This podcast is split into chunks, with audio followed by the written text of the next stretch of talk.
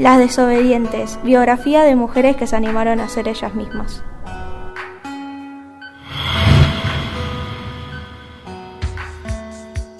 Hoy, Julieta Lantieri, farmacéutica, médica y precursora en el movimiento feminista. Julieta Magdalena Ángela Lantieri nació el 22 de marzo de 1873 en Cuneo, Italia. Llegó a Buenos Aires con sus padres y su hermana cuando tenía seis años. Fue la primera mujer que pudo ingresar y recibirse de bachiller en el Colegio Nacional de La Plata. Fue una de las primeras cinco mujeres en Argentina y la primera italiana en recibirse de médica. En 1898 se graduó de farmacéutica en la Universidad de Buenos Aires y algunos años después realizó prácticas de obstetricia en la Escuela de Parteras.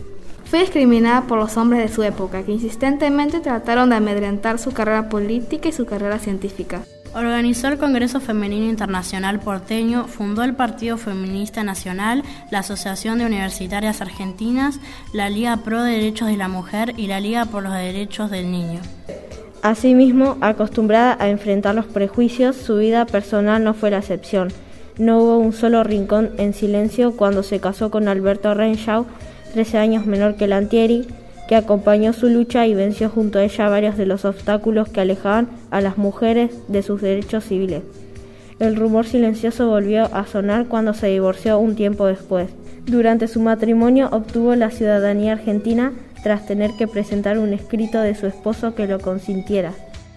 Con la reforma electoral conocida como Ley Sanz Peña, Lantieri exigió para sí todos los derechos ciudadanos. En 1906 participó del Congreso Internacional del Libre Pensamiento en Buenos Aires e integró el Centro Feminista. Más tarde, Lantieri fundó la Liga Argentina de Mujeres Liberadoras. Julieta fue una desobediente desde muy joven. Se convirtió en la primera mujer incorporada al padrón electoral y en las elecciones del 26 de noviembre de 1911 en la primera sudamericana en votar. En 1912 fue nombrada por las trabajadoras de la higiénica asesora frente a los patrones del lavadero. Julieta se había sumado su lucha de la mano de las obreras gráficas y de la socialista Carolina Musili, que luego de conquistar su convenio colectivo se organizaron para apoyar a otras trabajadoras. En 1919 se postuló para ocupar una banca en la Cámara de Diputados de la Nación y alegó ante la Junta Electoral. La Junta accedió a su reclamo y así Lanteri compitió por una banca en el Congreso como diputada, convirtiéndose en la primera mujer candidata en la Argentina. Obtuvo 1.730 votos, siendo sus votantes en su mayoría hombres. Julieta Lantieri fue una pionera en la historia política argentina y parte de su rebeldía queda plasmada en la siguiente frase.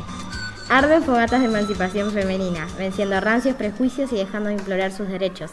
Estos no se mendigan, se conquistan.